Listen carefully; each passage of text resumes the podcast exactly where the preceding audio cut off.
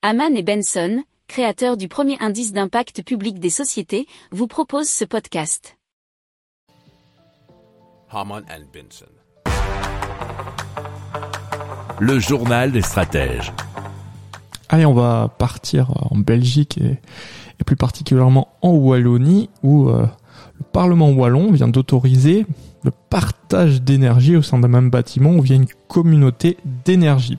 Alors, euh, ils se sont réunis en séance plénière et ont approuvé un projet de décret qui introduit les notions de clients actifs et de communauté d'énergie sur le marché régional de l'énergie. Donc ce texte conduira à terme à une multiplication des plages horaires pour la consommation énergétique avec des incitants à consommer davantage quand la production de renouvelables est la plus forte et aussi quand la demande est plus faible.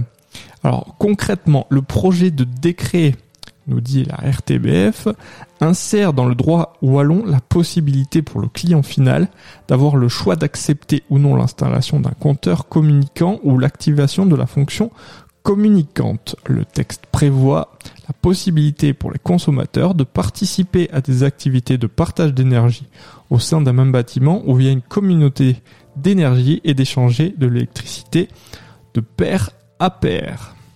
Alors c'est un peu nébuleux comme ça, mais vous voyez bien l'idée, c'est vraiment de s'échanger de l'énergie en passant euh, d'un client ou d'une personne à une autre et beaucoup moins par une entité ou une société. Donc on verra ce que ça donnera. Et bien sûr, on en reparlera dans le journal des stratèges.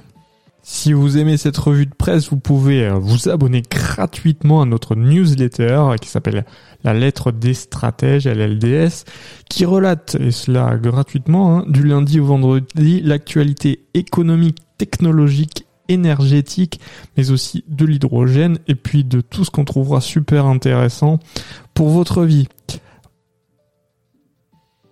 Pour approfondir ces sujets, abonnez-vous à la newsletter de Haman et Benson et écoutez nos autres podcasts que vous retrouverez dans les notes de l'émission ou sur notre site internet.